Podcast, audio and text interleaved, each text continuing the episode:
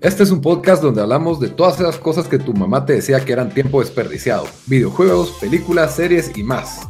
Somos tres amigos de toda la vida que hablamos apasionadamente de todo lo que nos gusta y más que mantenerte al día con noticias, vamos a compartir nuestras experiencias y recomendaciones.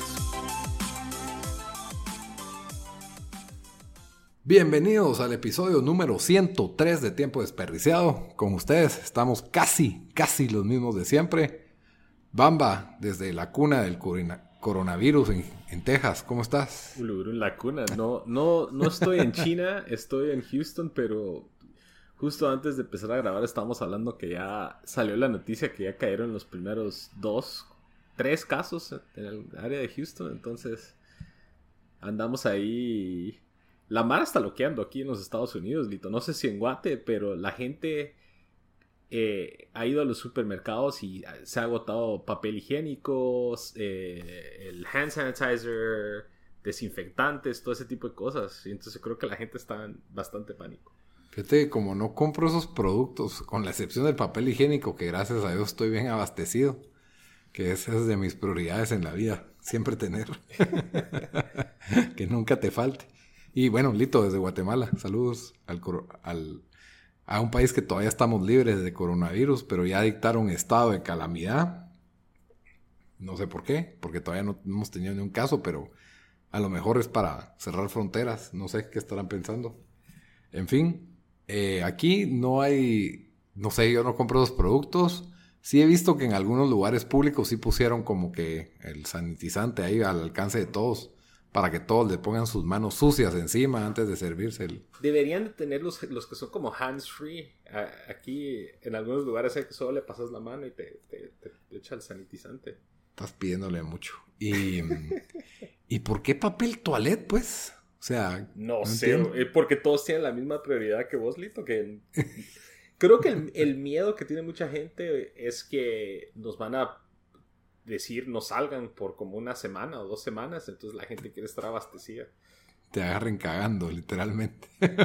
no, hombre, puro, puro como en la USAC, que con hojas de cuaderno, me recuerdo, una vez me contó mi cuate, un mi cuate que estaba en la USAC, de que estaba en el baño cagando y a la par estaba, entró otro a cagar y solo escucha ra y, yo, y escucha un cuaderno caer en el y ve el cuaderno caer en el piso entonces el cuate que estaba a la par estaba con hojas de, de cuadrícula limpiándose el ah. culo, que saber en qué estado paró después.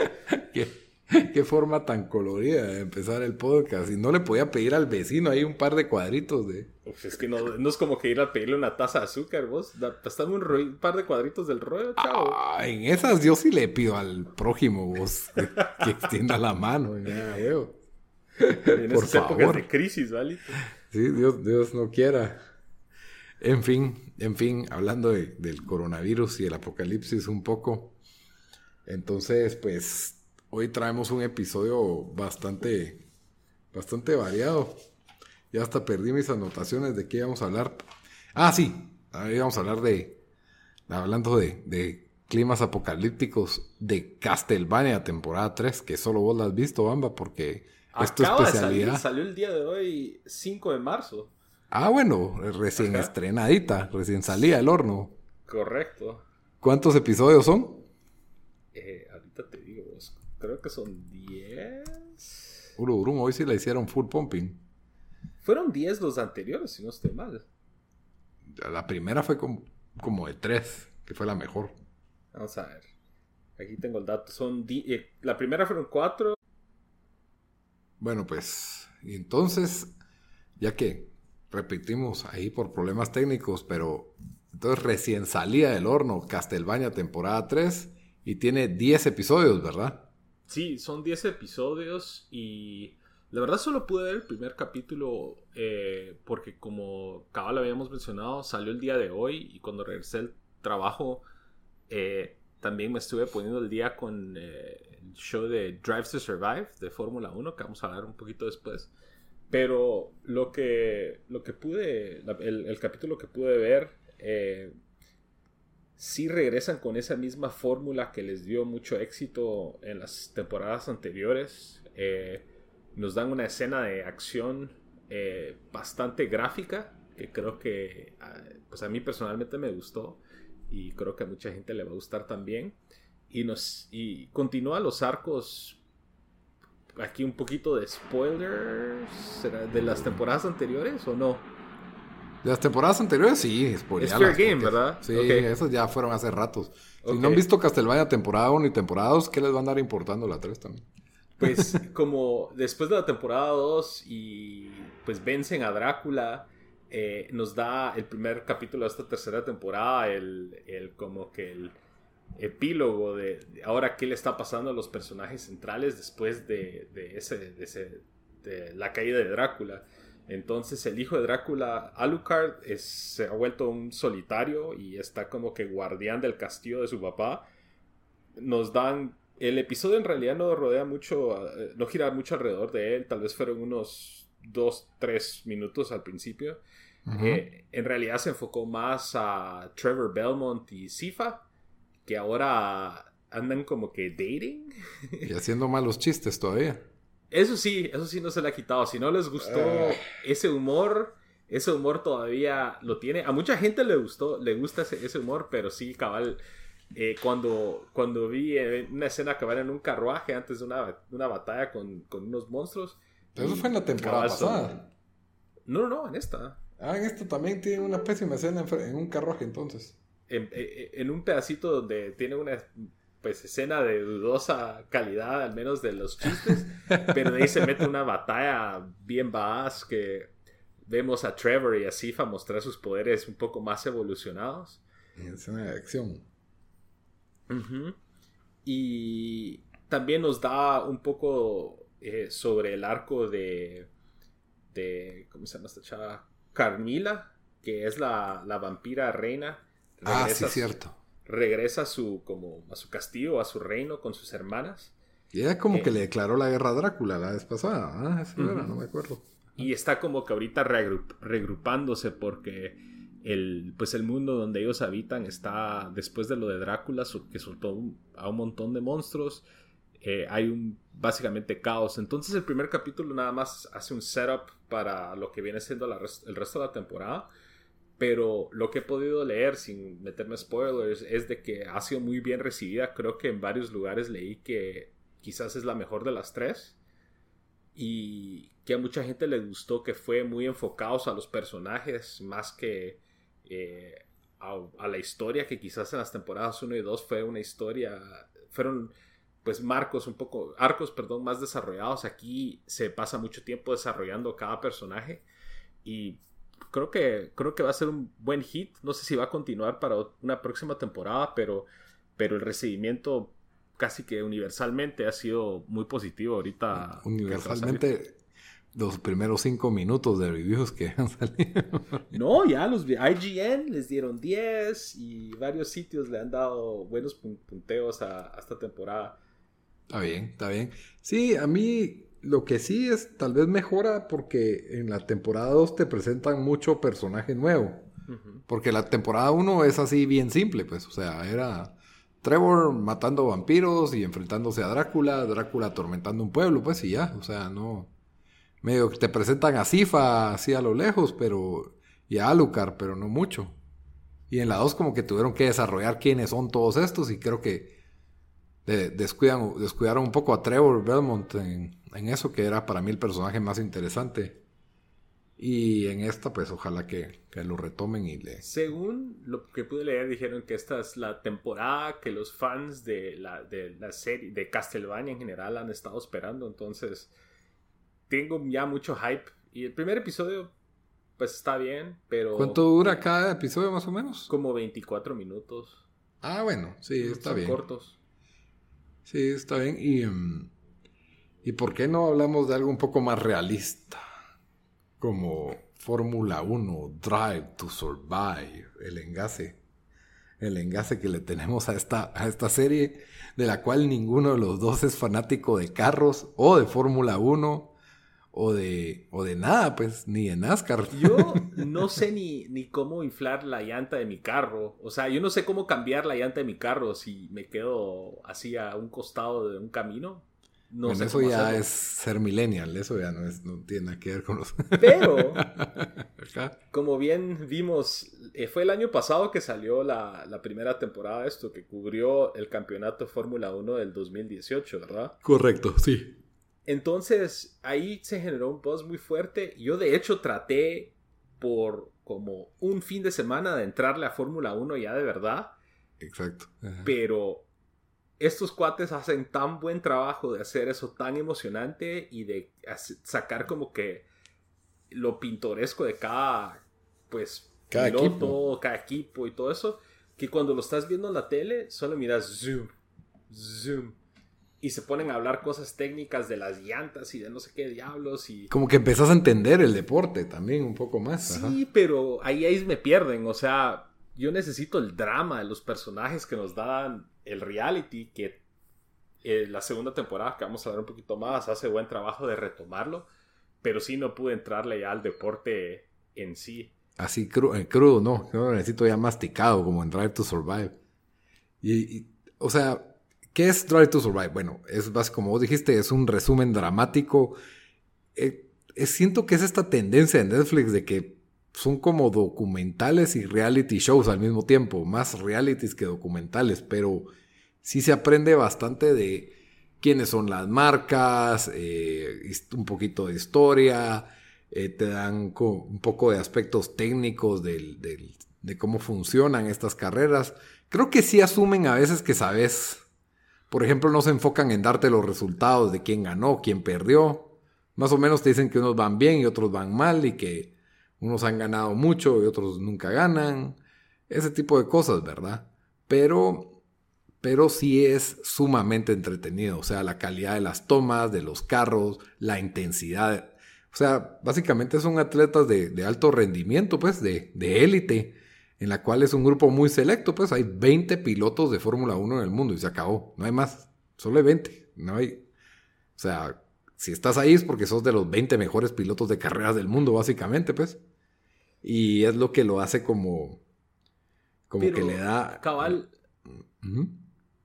No iba a, decir, que vos tocaste un buen punto ahí, que el, el show en realidad no te está tratando, o sea, a pesar de que te da un resumen, no te está tratando de, de, como que con cada capítulo pintar una imagen bien clara de, bueno, esta fue la tabla de posiciones y esto y lo otro, sino lo que hacen es que básicamente agarran el campo de, equipos y de pilotos y lo parten en tajadas. Entonces está eh, la cima, que son los equipos pues más fuertes. Y por parte se sigue cada uno de sus, de equipos y qué es lo que están buscando. De ahí está como que la tabla media y la tabla baja. Pero le dan el toque dramático o sea, a todos esos niveles. Por ejemplo, yo cuando porque a veces en, ESPN e o en la tele dan los resúmenes, siempre se ve que Mercedes y que Ferrari y, y, Mercedes, es últimamente solo Mercedes, pues. Y de ahí todos los demás sepa diablos, ¿verdad? Pero ahora, desde la temporada pasada, ya ubico más a los otros equipos, no tanto porque les pongo atención en a los carros, sino porque el drama de, del, del show. De hecho, estaba leyendo en Twitter que una, una escritora de, una, de un website deportivo describió Fórmula, este Fórmula 1 One Drive to Survive como WWE para europeos ricos. Sofisticados. Y no está como que muy lejos porque es muy buen drama. O sea, Netflix sabe cómo agarrar todo este deporte que es tan complejo y tiene una barrera de entrada bastante alta para pues la gente que incluso irlos a ver aparentemente es bueno de hecho es muy caro porque yo el año pasado también en no fuiste a Austin a verlos en mi emoción que dije voy a ir a ver Fórmula 1 porque queda huevos estuvo el show Y, y, está la carrera aquí en Austin que está como en carro como a tres horas de Houston tal vez dos horas y media. Y no bajabas de para estar el fin de semana ahí y agarrar un asiento 2, 3 de unos tus 200 dólares. El asiento. El Aparte asiento. buscar tú dónde quedarte. Es el hotel y el traslado de la pista de carreras de regreso a la ciudad. Y, y, eso iba hasta... Podías pagar miles de dólares en unas como... En básicamente un tipo entrada club que te dan comida y bebida y todo ese tipo de cosas. Con Matthew McConaughey o con uno de esos, porque si te das cuenta, solo celebridades andaban ahí en cada. por ejemplo, en el de Austin sí vi que estaba Matthew McConaughey, creo que Michael Douglas. En los de Inglaterra creo que había Daniel Craig. Daniel Craig, ahí todo salsa. Sí, o sea, la verdad es que sí tiene un peso enorme. El deporte es así. Es un deporte opulento, ¿verdad? O sea, siento que es como el polo moderno. O sea, ya no se matan en los caballos, sino se matan en carros, en, los que, en las máquinas de velocidad más, más rápidas que existen. Y cada piloto, pues, aparte de que goza de, salarios voluminosos tipo futbolistas, tipo, o sea, ese nivel de superestrella, ¿verdad? Aparte de eso, pues todos parecen modelos, pues, o sea, la mitad parecen modelos. Entonces lo hace como que un drama puro, puro reality, pues. Eso es lo que, lo que yo siento que, que tiene. Y aprende uno. O sea, no sé, yo ya, o sea, creo que pasa lo mismo eh, con este tipo de, shows de que uno empieza a aprender el lenguaje de los flaps y las vueltas y de cambiar las llantas y de, de qué es lo que está saliendo mal, si hubo error del piloto y que las rivalidades que se tienen dentro de los equipos internamente porque son, tienen el mismo carro la verdad es de que es súper recomendado, aunque no les gusten los de la Fórmula 1 o los carros y no sepan nada, agarren la temporada 1 y aprendan quién es, ¿cómo se llama? Richardo. Daniel Richardo. Daniel Richardo. Y, iba a decir Alejandro Sanz, vamos. o sea, el español este. Carlos Sainz, pero sí, Carlos Sainz. Y, de, y hace un buen trabajo también para pintarnos a estos pilotos como puro Top Gun, así son todos salsas. o sea, incluso en esta segunda temporada, por ejemplo, están el enfoque de cómo son los pilotos en las carreras, pero de ahí está al lado como que, bueno, me toca irme a relajar en mi, en mi, ya, no, es un, no es un yate, pero es un como velero. Ajá, privado en la costa de Dinamarca y por el estrés y el estrés y el Sí, el otro, el otro es australiano, trabaja en Francia, pero sí, vamos a Los Ángeles a jugar básquet, pues, así, tranquilo. A descansar. A descansar. Entonces hacen buen trabajo porque en Estados Unidos, ponétele el, los que son así como que los más vistos, los más salsas en los deportes, por ejemplo, son el quarterback en la NFL. Sí. Pero estos cuates le dan, le hacen una competencia bien pesada con respecto a, a salsería a los quarterbacks. Sí, porque es, un, es, es, un, es una cuestión peligrosa, es, es bastante extrema. ¿Cuántos equipos hay en la NFL? 32. 32, bueno, aquí hay 20, o sea, todavía son menos, son más élite, pues. Esa es la cosa.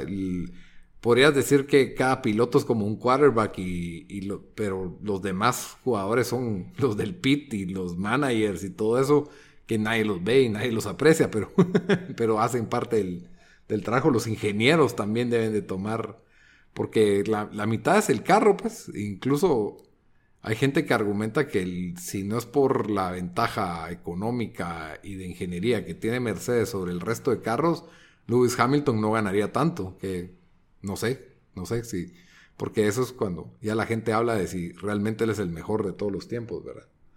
Pero eso ya, ya no nos compete a nosotros, nos gusta el drama, el drama deportivo, alto rendimiento y, y me recordó, como que es una tendencia en Netflix de, darnos esta especie de como docudramas, le digo yo. No sé cómo decirle, la verdad, porque también vimos Cheer. No sé si lo terminaste. Buenísimo, Cheer. Cheer, ajá. Y... ¿Vos y Dan hablaron un poco de eso no? No, no, solo yo, yo sí lo recomendé. Porque, pero bueno, para los que no saben qué es Cheer, es otro programa de Netflix en que se le da seguimiento a un equipo de, de cheerleaders de de universidad. de Corsicana, Texas. En ahí nomás, cerca de tu casa. Navarro. La universidad es como un community college, como un junior college. Pero aparentemente tienen un equipo de, de, porristas así como que de élite. Tienen el equipo. El equipo. Con la coach, ¿cómo se llama? Coach Mónica Aldama. Mónica Aldama es una mujer mayor, pero se me hizo por momentos, creo que por el, el poder que mostraba como que medio sexy. Súper atractiva. ¿Verdad que sí? Sí, totalmente. ese empoderamiento que maneja de, entrenadora, de, exigir y al mismo tiempo preocuparse de sus jugadores y de sus jugadores, de sus cheerleaders. Y, es algo que te parece tan trivial, cheerleaders. O sea, las has visto en películas toda tu vida, eh, sabes que en la mitad de los juegos a veces las enfocan y, ah, sí, qué bonitas como bailan.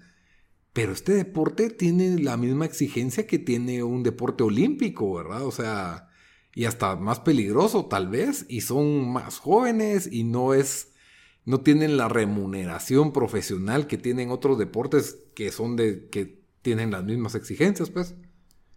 O sea, para mí es más impresionante ver a una, a una persona correr a toda velocidad y hacer unos 5, unas 10 volteretas seguidas y de ahí caer encima de otra y que la cargan a un tipo que se cuelga de una canasta, pues que mide 3 metros, que mide 2 metros, pues, o sea, que, que, es más impresionante. Sin embargo, pues, un deporte tiene mucho más demanda que el otro, pues, pero, pero sí, es, es eh, la verdad es increíble lo que hacen estas, estas, estas cheerleaders de, de, alto rendimiento en Estados Unidos, o sea, tienen una exigencia que parece de circo. ¿eh? Sí, y yo creo que Netflix está encontrando una fórmula de hacer cosas que normalmente no, debe, no son interesantes para mucha gente, como un de, por ejemplo, Fórmula 1 y todos los aspectos complejos que tiene, o, cheerleaders que, o porristas que a veces son como que, pues solo vistas como un accesorio, por ejemplo, a un juego de fútbol americano, y nos dan unos dramas y nos lo dan en un paquete bien, bien pulido, bien así nítido, que se han vuelto de los mayores hits recientemente que ha sacado Netflix. Se vuelven sensación y, creo que también el trabajo es de la buena edición, porque a veces se quejan de que eso no fue así, eso no pasó en ese orden, pero probablemente lo editan para darle efectos dramáticos, pues. Por ejemplo, esa Lexi de Cheer, ahí sale que como que al final, como que la... Spoiler alert. si les interesa ver Cheer, no oigan esto, pero pero bueno, allá llegando al final como que la echan del equipo y la vez que se va de, parranda, hacía conciertos y como que como que va a empezar a hacer drogas o yo qué sé, va, que la ven fumando y todo. Te dan como que, la insinuación de que va por mal rumbo. Y ahí dice que solo fue suspendida por un tiempo y que eso del, de, de ese su mal rumbo, eso fue antes, pues. Entonces solo lo pusieron así porque querían como que darle un final a su historia, pero realmente ella sigue y es competitiva y ahí está. Ahí está dando volteretas y ahora ya salen en Ellen y yo no quiero dejar que una mentira se ponga enfrente de una buena historia, Lito. Entonces... Totalmente de acuerdo, ¿no? Yo estoy totalmente de acuerdo. Por eso es un excelente trabajo del editor. Y, y sí es como, o sea, remarcable, no sé si eso se puede decir en español, pero resaltable lo que ha hecho Netflix con todo este tipo de docudramas, ¿verdad? O sea, también en True Crime tienen una abundancia y sumamente entretenida, pues. O sea, Don't Fuck with Cats, creo que fue uno de los. Buenísima, Don't Fuck with Cats. Otro hit, o sea, solo. Netflix, la verdad, creo que están haciendo un trabajo que tocan todas las teclas del piano, por así decirlo. O sea, en stand-up, ahí está lo mejor de stand-up y lo peor también, pero ahí está. O sea, hay para todos los gustos. En realities, ahí está. En True Crime, que en True Crime es, bueno, Don't Fuck With Cats, que es mitad reality, mitad True Crime, pero, pero tienen un montón de Staircase, eh, How to Make a Murderer. Yo sí he visto un montón, demasiados, la verdad. no O sea, ellos están como que llenando su plataforma de opciones y, y creo que lo que tienen los realities, eh, más allá de, de quizás algunas de las otras series o películas es que se, que se vuelve un evento en redes sociales. Ponétele, te metes a Twitter y, buscas cheer y gente poniendo memes, gente poniendo GIFs. O sea, se vuelve como que el fenómeno de toda la gente cuando agarra un show buzz. Igual fue con Don't Fuck With Cats. Cuando salió eso en Twitter estaba un montón de gente platicando sobre eso porque se vuelve algo como que lo viste y ahora querés ir a ver qué está diciendo las otras personas o querés ir a comentar. O cómo, qué ha pasado desde que salió, desde que fue filmado hasta ahorita, porque muchas veces ya cambió, ya cambiaron las situaciones, ¿verdad? Eh, pero también lo que no es igual a como era antes la tele. Pues, no sé si te acordás en los 2000 que mirábamos algún, algún, más de alguna idiotez de reality show como, no sé, Road Rules, eh, The Real World. y, y de ahí pues no me recuerdo qué otro programa, pero siempre era algo de que van a echar a alguien de la casa, pues esos eran los, los, los programas de, de, MTV, como que la fórmula, ¿verdad? Y mm, lo que lo hacía a veces intrigante es de que te lo dejaban en suspenso y continuaba la siguiente semana. Que es algo que Netflix implementó en un reality que ellos están empujando, que se llama... No sé si viste The Circle. Fíjate que lo, lo pensé tratar de, empezar a... O sea, lo, lo, lo, puse así como que para que lo empezáramos a ver con Sara. Pero ese es el que es una competencia como de, de influencers, ¿verdad? Eh, no, no de influencers, pero es como un juego basado en social networks. Ah, entonces, bueno, yo se lo expliqué mal a Sara porque le dije que es como que un reality de influencers y ella me dijo, mierda, no quiero ver influencers, dijo Sara, entonces... Sí, porque mira, pues en influencers es gente bonita que habla de marcas y eso es un influencer, ¿no? En, mi pues definición. no, no tienen que necesariamente ser bonitos, o sea, ponerte en gaming hay influencers que son, ah, bueno, razón. populares. Tienes razón, son populares, y, pero la mayoría son bonitos o bonitas. O sea, estoy seguro que hay, un, hay, hay una gran mayoría de influencers mujeres comparado con influencers hombres. ¿O no? Ah, sí, podría decir que sí. Bueno, independientemente de eso, el show se trata de que, es, así como The Real World y cualquier otro programa, son estos randoms y y van a estar encerrados en su apartamento, sin su celular, sin tener contacto con nadie de la sociedad. solitos ellos ahí, ahí cocinan, ahí comen y en este edificio pues tienen algunos espacios en común, pero ellos nunca se van a ver, ¿ya? Su, único, su única forma de interactuar con otras personas va a ser a través de una red social que tienen incorporada en las, como que la computadora de la casa, que es que es una tele en la sala, una tele en el cuarto y una pantalla en el baño y en la cocina, por así decirlo. Esta red social los conecta con los otros 10 concursantes, ponete, o los otros 9 concursantes. Y en ellos, pues, ellos suben su perfil, suben su foto, hablan de ellos mismos, pero algunos pueden ser catfish, se vale ser catfish. Y básicamente, después de interactuar unos con otros, es un concurso de popularidad.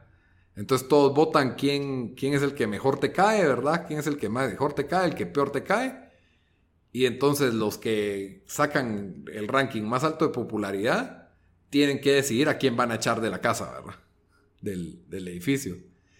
Y entonces se pone intenso porque les ponen ciertas dinámicas en, interactivas, pero miras a la gente siendo bien mentirosa, ¿verdad? Hay unos que sí son catfish y creo que los catfish son los más entretenidos de ver y como la gente dice, no, ese está muy guapo, no puede ser de verdad, ese es un catfish y realmente es una persona guapa o, cosas así, ¿verdad? Entonces, eh, también el típico juego de traiciones y que, que, puede tener un buen reality, ¿verdad? Entonces, lo hicieron, es como un Big Brother, no sé, yo nunca vi Big Brother, pero se me hizo algo así. Y, fue bastante entretenido y fue bastante sensacional. lo que hicieron fue soltar de cuatro en cuatro los episodios y el final de último. Y todo el mundo que vio el The Circle y había bastante sensación en Twitter estaba pendiente de quién fue el que ganó The Circle. Y, y, muy bueno. La verdad es que estuvo bastante entretenido. Ese sí es telebasura. O sea, yo sí lo admito. Ay Dios, Bamba se salió. Y hablando solo aquí. Ahí estás. No sé ¿me Sí, te oigo. Yo creía que te había desconectado porque me quedé como que solito. Y yo me quedé como que, ¿what? Qué raro, porque yo me yo, yo iba a hablar, iba a hablar, y en eso decía yo, qué, qué raro que Bamba no comenta. Y en eso miro y ya no estabas. y en eso entró tu mensaje en WhatsApp. Pues eh, sí, o sea, yo me quedé, es como que lito, lito, porque de repente paraste y de ahí salió no sé qué error. Se va a parar de, de grabar para guardar el recording. Ay, Dios. Entonces tal vez a mí me va a partir en, en dos. Ojalá que haga algo así, a ver si te parte en dos. Si no, peor de los casos, igual te estás grabando en Audacity y nunca lo paraste, ¿verdad? No, no se ha parado, chavo. Ah, va, entonces va, de plano lo vamos a parar puro rompecabezas armado de Audacity, pero no importa porque en Audacity empezamos grabando al mismo tiempo. Va, ¿en qué me quedé hablando de circo?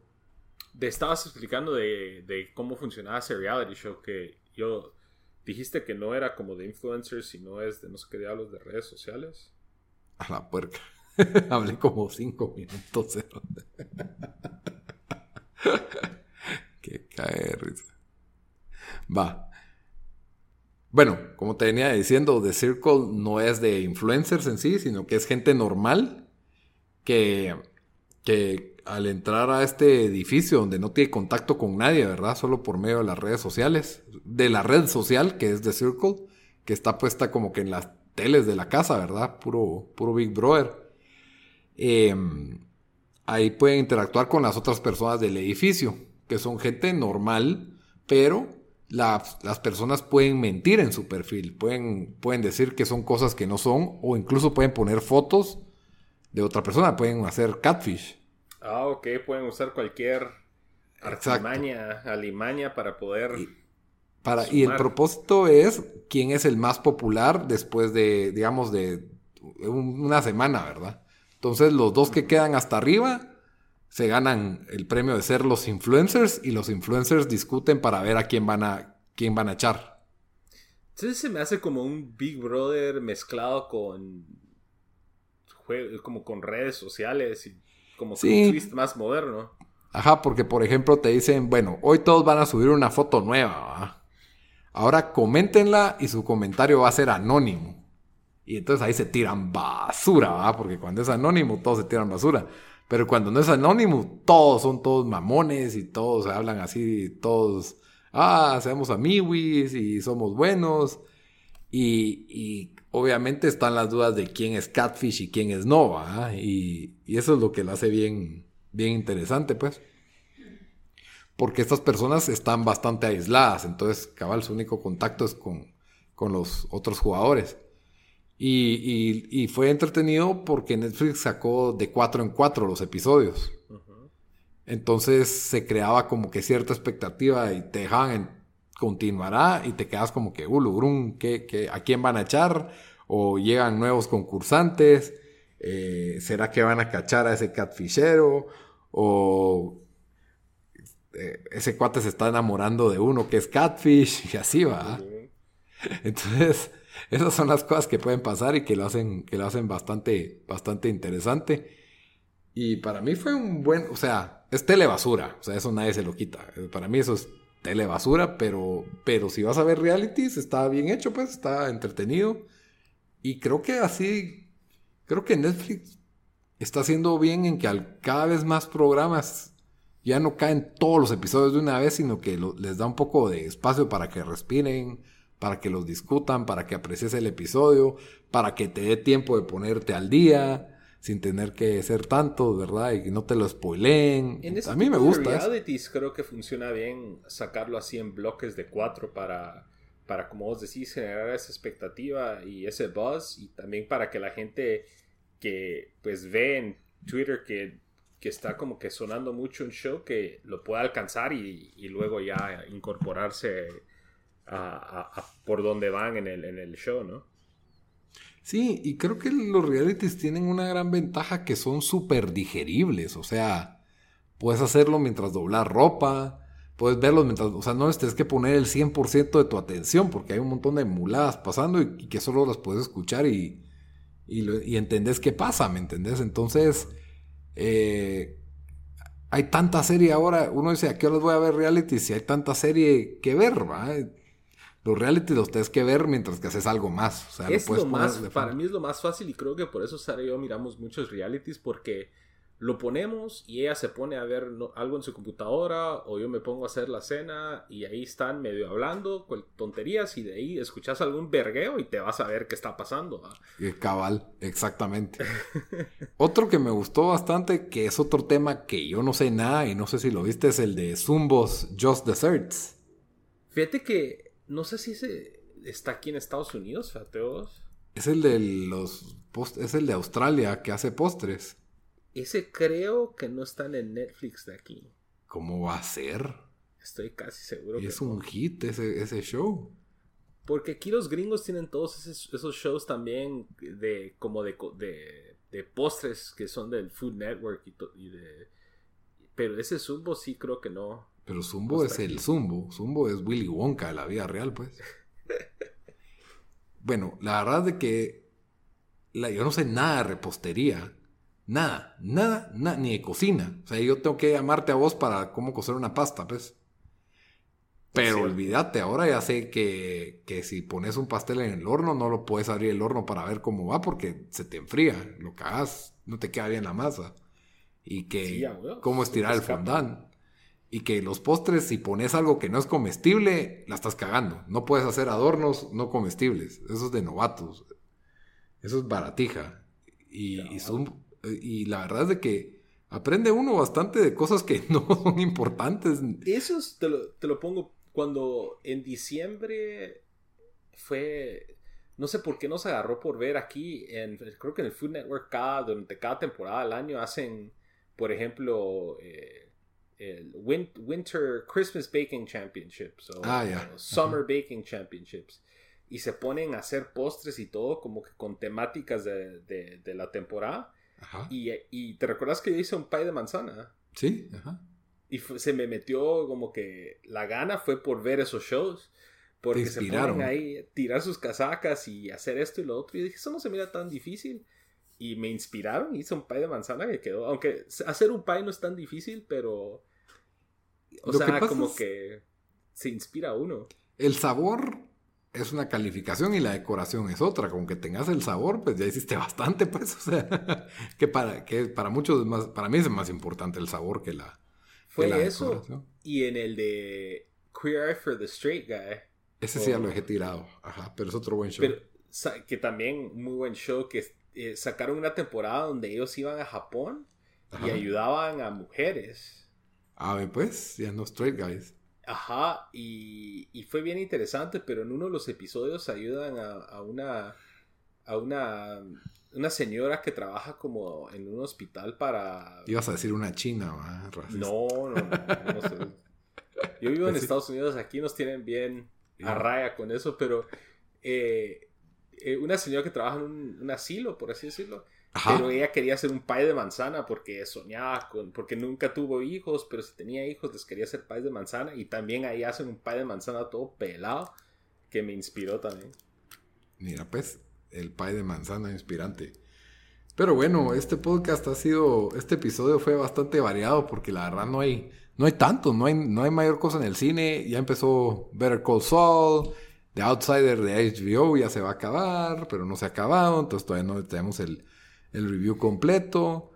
Y, y, de ahí pues siento que no hay una serie así tipo Game of Thrones que tenga cautivado a todo el mundo. Eh, por ahí Macmillions eh, también era otro que estaba causando sensación, pero, pero tampoco. Está bueno Macmillions, pero Cabal no tiene el mismo peso. La, trascendencia. Y mm, como que está un poco vacío el espacio mediático. Creo que debería aprovechar a jugar videojuegos, cosa que no Sale Ori and the Will of the Wisps la próxima semana, que sí estoy emocionado para jugar. Sí, a mí no me, no me fascinó el primero, entonces no me tiene emocionado el segundo. Pero está en Game Pass. Debería, deberías ir a ver Sonic, Lito. Sonic, otra película que no me lleva, tiene... tu lleva a tu sobrino. Mi sobrino ya, ya quiere ver otras cosas, fíjate vos. no, fijo, ya sé. Yo me recuerdo cuando era chiquito, pero ahora ya, ya no se anima a esas dos. Ahora, que ya es soldado, ya tiene, ¿qué? 15 años, creo que cumple este año.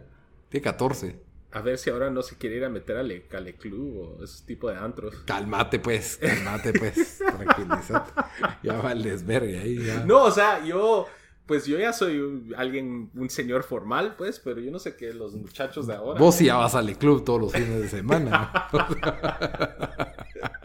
este episodio sí está bien colorido. Fake news, Lito. Está colorido. Cliente frecuente, Bamba, miembro, miembro fundador. Cabal, tenía eh, tarjeta como la de Subway. que son mentiras, mamá, si estás escuchando, son mentiras. mamá, Sara. No, pues Sara no oye en español, pero sí.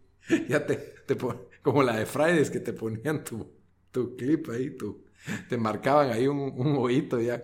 Juntaba cinco y ya salía gratis un tu baile. ¿Te recuerdas que también había de Subway? Sí, de Subway también unas como stickers que se pegaban así en... Que después lo pasaron una tarjeta como de crédito, que después ya se volvió bien garra eso.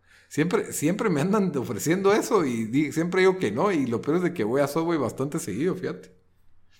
por cierto, por cierto, les voy a hacer publicidad gratis. El otro, el otro viernes todos los panes van a costar 15 quetzales, así que aprovechen a pedir el que quieran. ¿De, ¿Los de 6 pulgadas o los de 12? Los de 6.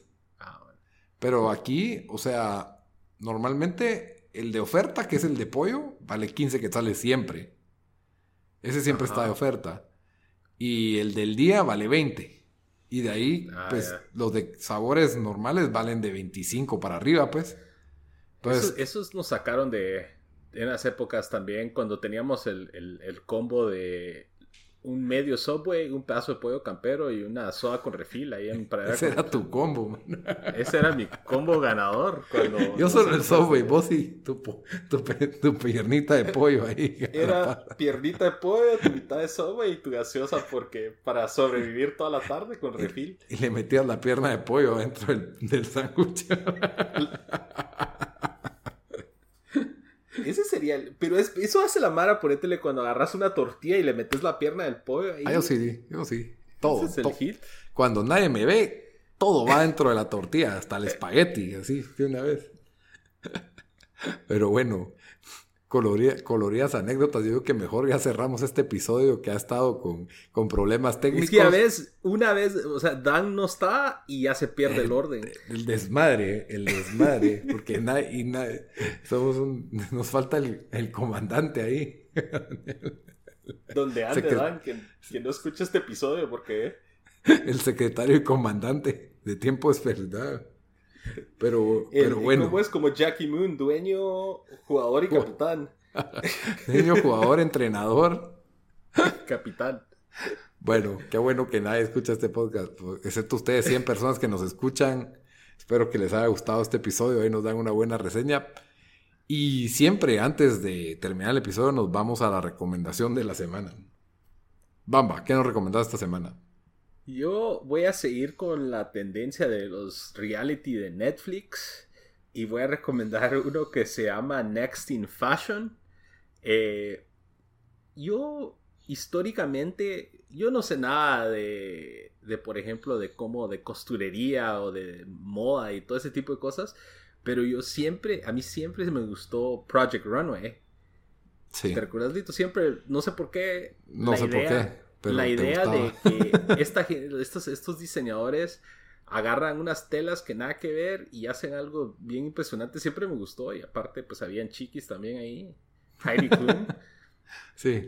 Pues Netflix nos da una versión, pues, de ese tipo de reality en donde eh, está este Tan France, el que es de, el de diseño y de ropa y de moda del nuevo Queer Eye. Ajá él es el anfitrión con una, una muchacha que es inglesa que se llama Alexa Chung, que es escritora y modelo y diseñadora. Y es una, una, temática similar a Project Runway en donde agarran a 18 diseñadores y cada episodio les ponen pues un challenge que tienen que diseñar algo eh, con pues dentro de diferentes requerimientos y al final de cada episodio se va eliminando gente. La verdad, bien adictivo. O sea, con Sara lo vimos como en una semana. Ajá. Y son. ¿Cuántos episodios son? Diez. Son uno. Son diez. ¿De cuánto? 40 minutos, una hora mm, acá. 40, 50 por ahí. Ah, Pero para los amantes de ese tipo de realities está bastante bien y están todos los episodios de Netflix que están bien fácil de binge. Y sí, yo creo que creo que es una, una buena inclusión. Y de hecho, creo que Amazon va a sacar uno también, una versión de un reality de moda también. Eh, con Heidi Klum y otro de los que se. de los, que salían en el Project Runway original. Entonces, como que sí es una, un tipo reality que es muy popular. Y este, pues creo que está muy bien hecho. Entonces, la verdad lo recomiendo bastante. Muy bien. Y para cerrar, pues yo les voy a recomendar una película de, DC, del mundo animado de DC, que es un mundo que ha sido bastante consistente, bastante bueno. Es mejor que el normal. Que el de, que el de película, sí, mil veces. Y la película se llama Superman Red Son, eh, Hijo Rojo. Y está basada en el, en el cómic del, del, mismo nombre, ¿verdad? Y es en un, un universo alternativo en donde Superman, en lugar de haber caído en Kansas, en, en Villa Chica, dirían en español, Smallville. Así le dicen. Villa Chica, ajá. Está la parte de Villanueva. Cabal. Ahí necesitan a Superman más que nunca.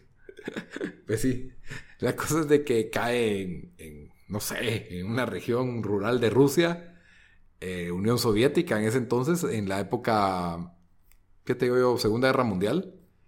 Eh, y pues cómo hubiera sido Superman creado en, la Unión Soviética, ¿verdad? Con los valores comunistas y e incluso cuando descubre que tiene poderes, él dice, yo tengo que servir al pueblo y tengo que servir al Estado y se, al proletariado. Al proletariado y se entrega al gobierno y, y es muy interesante. Yo al principio iba a decir, esta película es ideal para enseñarle a un niño como que qué es comunismo y qué es capitalismo, porque en este caso el capitalismo pues ves la rivalidad que se tenían entre la Unión Soviética comunista y Estados Unidos capitalista desde ese entonces. Y el, obviamente em, el capitalismo está representado por Lex Luthor, ¿verdad? Que es como el, la contraparte de Superman de, de, Estados Unidos. Y, y pues no es para niños la película, o sea, sí es bastante violenta y tiene innuendos ahí sexuales por un lado y por otro. Entonces sí, eh, no es para niños, pero es una película que más allá de ser una película de, cómics, que tiene algunas buenas escenas de acción, tiene bastantes como que contexto filosófico de qué hay detrás de los superhéroes y, cómo podría ser en este mundo alterno, ¿verdad? En cómo sería Superman bajo el manto de, la crianza de, de, una dictadura comunista, que era lo que era la Unión Soviética de Stalin, pues. Y, y es súper interesante, bastante buena, no te aburrís. El doblaje de voces es muy bueno. ¿Cómo cuánto dura? Yo digo que va a durar una hora y veinte. Ah, está re bien. Sí, o sea, no es, no es larga. Y, se acaba, pues, y, te, y, toca no solo a Superman, sino, pues, obviamente los personajes que lo rodean, como Luisa Lane y Jimmy Olsen. Hasta Lana, solo que aquí es Svetlana. Me encanta. Svetlana. Svetlana. y mm, Batman, el, spin que le dieron a Batman y a la Mujer Maravilla. La Mujer Maravilla es casi la misma, solo que no es pro Estados Unidos. Y, Batman sí es, es, una locura en este, me encantó. La verdad, en el cómic fue mucho fue un poco mejor el personaje de Batman, pero, pero aquí lo hicieron bastante bueno.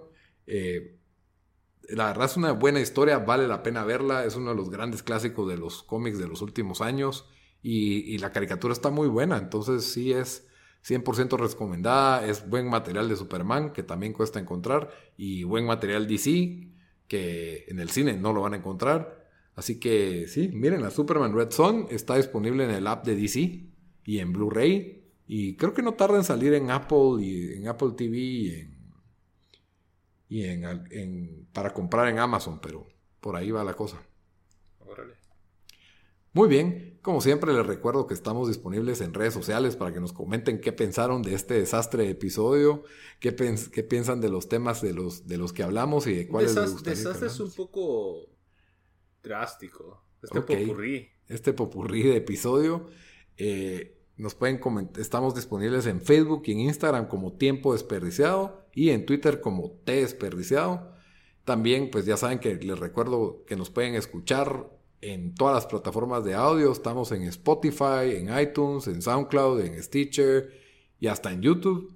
Espero que les haya gustado el episodio de esta semana. Ahí les dejamos las recomendaciones y hasta la próxima, Bamba. Lávense las manos, órale.